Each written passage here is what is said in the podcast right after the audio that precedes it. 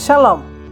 Você está no podcast da editora e livraria Sefer, seu canal de literatura, informações e cultura judaica. Fique com a gente!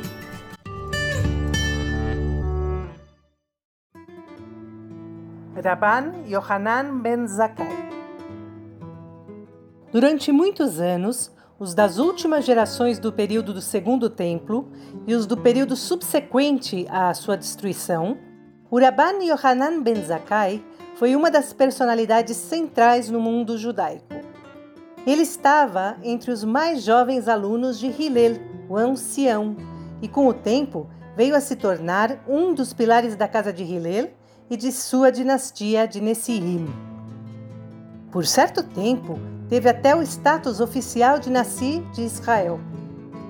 É inédito porque foi o único não descendente direto de Hillel a ostentar o título de Rabban, isso é, nosso Rabi, o Rabi de todo Israel. Mesmo quando os outros estavam na posição de Nasci, o Rabban Yohanan ben Zakkai era considerado um líder essencial.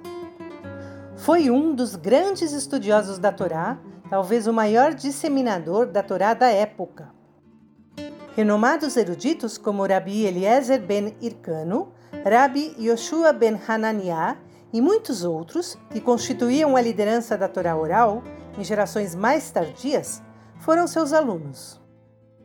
Personagem central em várias gerações, o Rabban Yohanan considerava-se responsável, em certa medida, pela criação de princípios que regeriam o futuro curso da história judaica.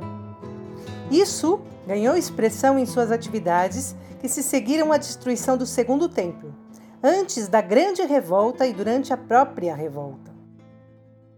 No período relativamente tranquilo anterior à Grande Revolta, o Rabban Yohanan foi a figura mais destacada entre os fariseus. Agiu com firmeza, frequentemente adotando medidas rigorosas para erradicar remanescentes do predomínio dos saduceus, tanto no governo e no sinédrio como no ritual do templo.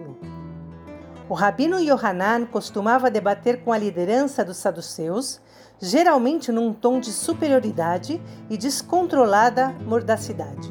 Uma frase sua muito familiar era: Que toda a nossa Torá não se reduza a essa sua conversa ociosa.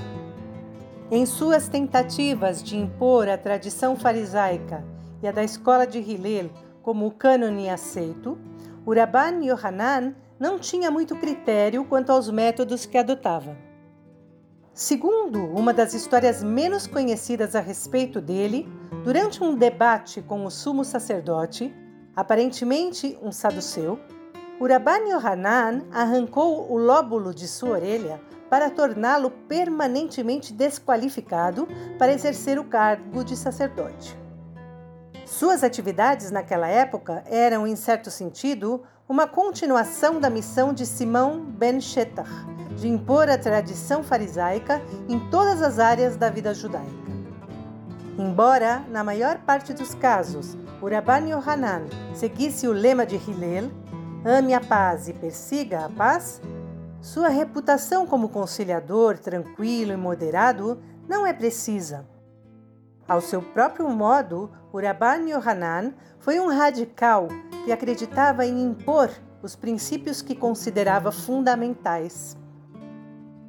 Contrastando com o radicalismo na amarga disputa com os saduceus, vemos que desde o início o Rabban Yohanan foi contrário à grande revolta contra o domínio romano não porque sentisse alguma afeição pelo julgo imposto pelos romanos, mas porque duvidava da capacidade de os rebeldes resistirem por muito tempo.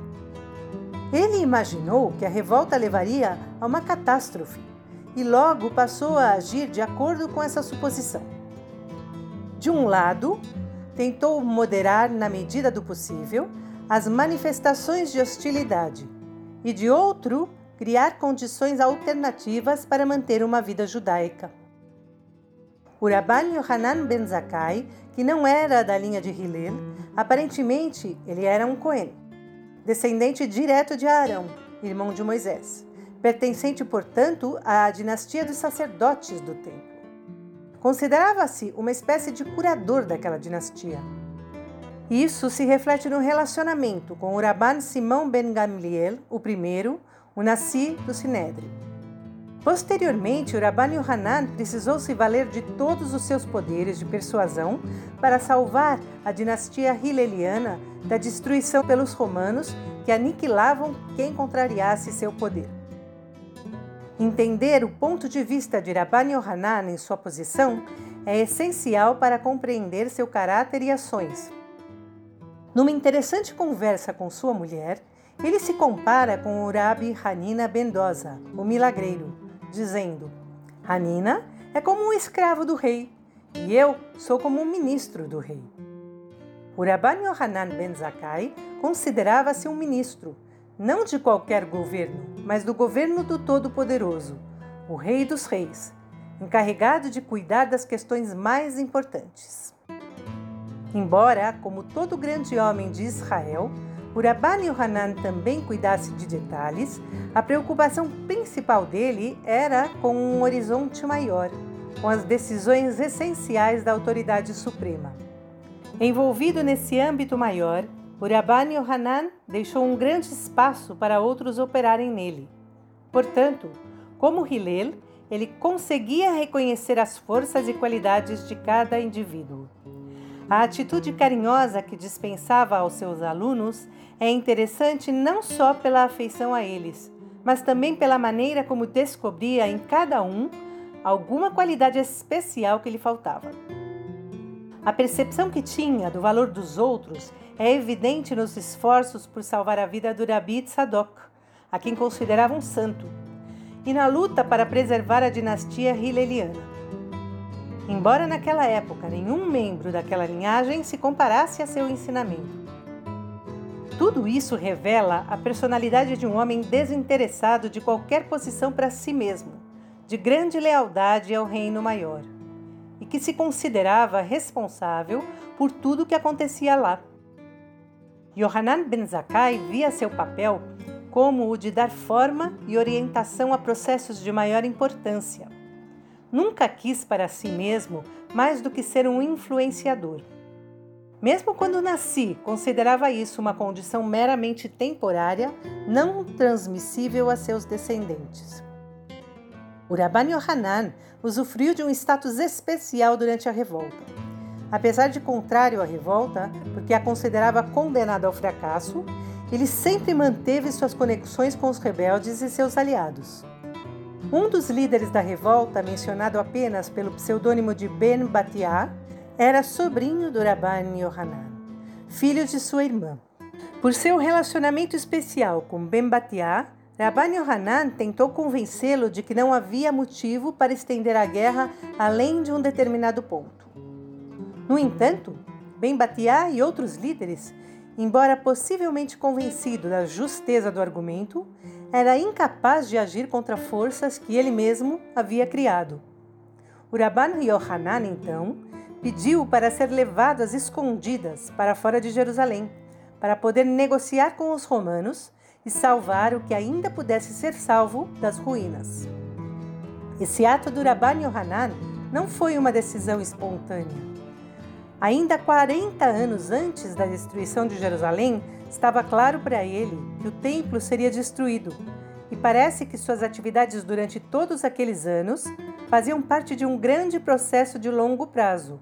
Para quem era ministro do rei, a orientação era clara: o governo do rei tinha que continuar. A questão já não era mais preservar a capital ou o templo, mas a preservação e o significado da existência judaica.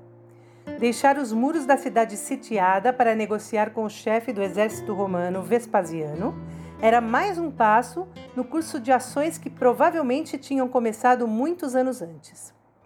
Há entre os sábios opiniões diferentes em relação a quando exatamente o centro de judaísmo em Yavne começou a funcionar.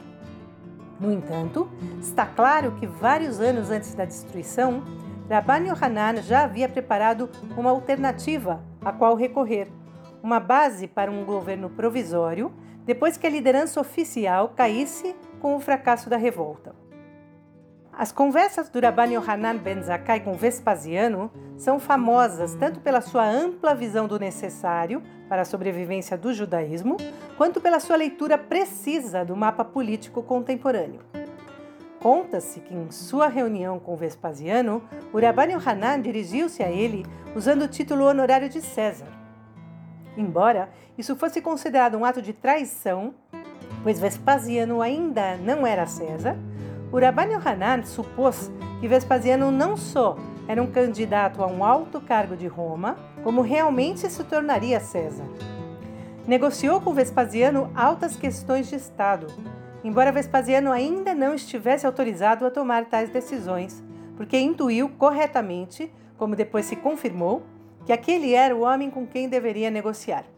Desta forma, ao prever o futuro de Vespasiano, o Rabban Yohanan tentou mitigar os efeitos da guerra sobre Jerusalém e talvez até mesmo eliminá-los.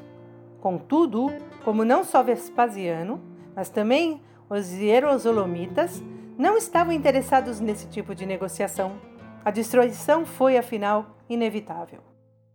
Apesar disso, o Rabban Yohanan conseguiu alcançar alguns de seus objetivos, inclusive a continuação da prevalência da dinastia de Hiller, e considerava ser a verdadeira continuação da dinastia real davídica.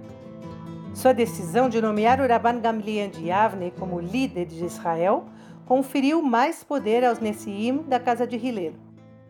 Se, até a grande revolta, o Nassi era responsável por outros fatores políticos, a partir daquele momento, o Nassi da casa de Hillel era o líder de Israel em praticamente todas as áreas, tanto religiosas como políticas. Após a destruição do templo, o Rabban Yohanan atuou em dois níveis. Ele criou novas estruturas no mundo judaico para, na esteira da destruição, evitar um colapso total. Seus regulamentos sobre questões alárricas em circunstâncias anormais são apenas parte da mudança para nós atualmente difícil de ser adequadamente apreciada, causada pela destruição do templo. A transformação envolvia a transferência do eixo da vida judaica em termos de estudo da Lahá e das regras alárquicas, do templo e de seus rituais para outras áreas. Iraban Yohanan foi um dos primeiros a determinar o princípio da comemoração do templo, como base para várias regras. Portanto, ele se ocupava, por um lado, em criar alternativas como soluções provisórias para a ausência do templo e de seu ritual, e por outro, em assegurar que Jerusalém e o templo continuassem a ser sempre elevado ponto focal da vida religiosa judaica. Essas respostas simultâneas transferiam o centro de gravidade não só do templo para a Torá, como também de um único lugar para muitos lugares plenos de significado. Rabban Yohanan estabeleceu um sistema no qual o templo e a Torá, a terra de Israel e a diáspora se entrelaçavam. A comovente história da morte do Rabban Yohanan e a última conversa com seus alunos expressam algo do que os outros pensavam dele e do que ele pensava de si próprio imediatamente antes de sua morte. Ao final dessa conversa, o Rabban Yohanan diz a seus alunos: Removam os utensílios por causa da impureza e preparem o trono para Ezequias, rei de Judá. Fazendo uma conexão entre os feitos dessas personalidades aparentemente desiguais, a visionária visita do rei Ezequias em tal momento representa uma definição final do papel desempenhado pelo Rabban Yohanan. Ezequias, rei de Judá, parece ter adotado um percurso que foi a antítese do adotado pelo Rabban Yohanan. Ao enfrentar uma situação similar, ele também foi sitiado por um império estrangeiro. Não se rendeu e não aceitou a paz em termos. Porém, o rei Ezequias veio visitar o Rabban em seu leito de morte, porque, num sentido mais profundo, ambos os líderes agiram da mesma maneira, cada um em sua época e a seu modo. Preocupou-se com a continuidade da existência judaica. Um optou por lutar até o fim, um fim que poderia ter sido trágico se ele não tivesse sido salvo milagrosamente. O outro abandonou a cidade sitiada, supostamente num ato de traição.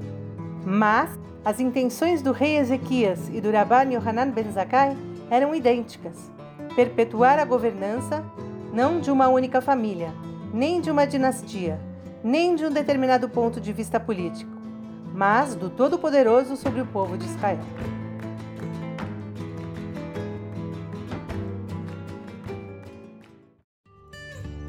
Você ouviu mais um podcast da editora e livraria Sefer, seu canal de literatura, informações e cultura judaica.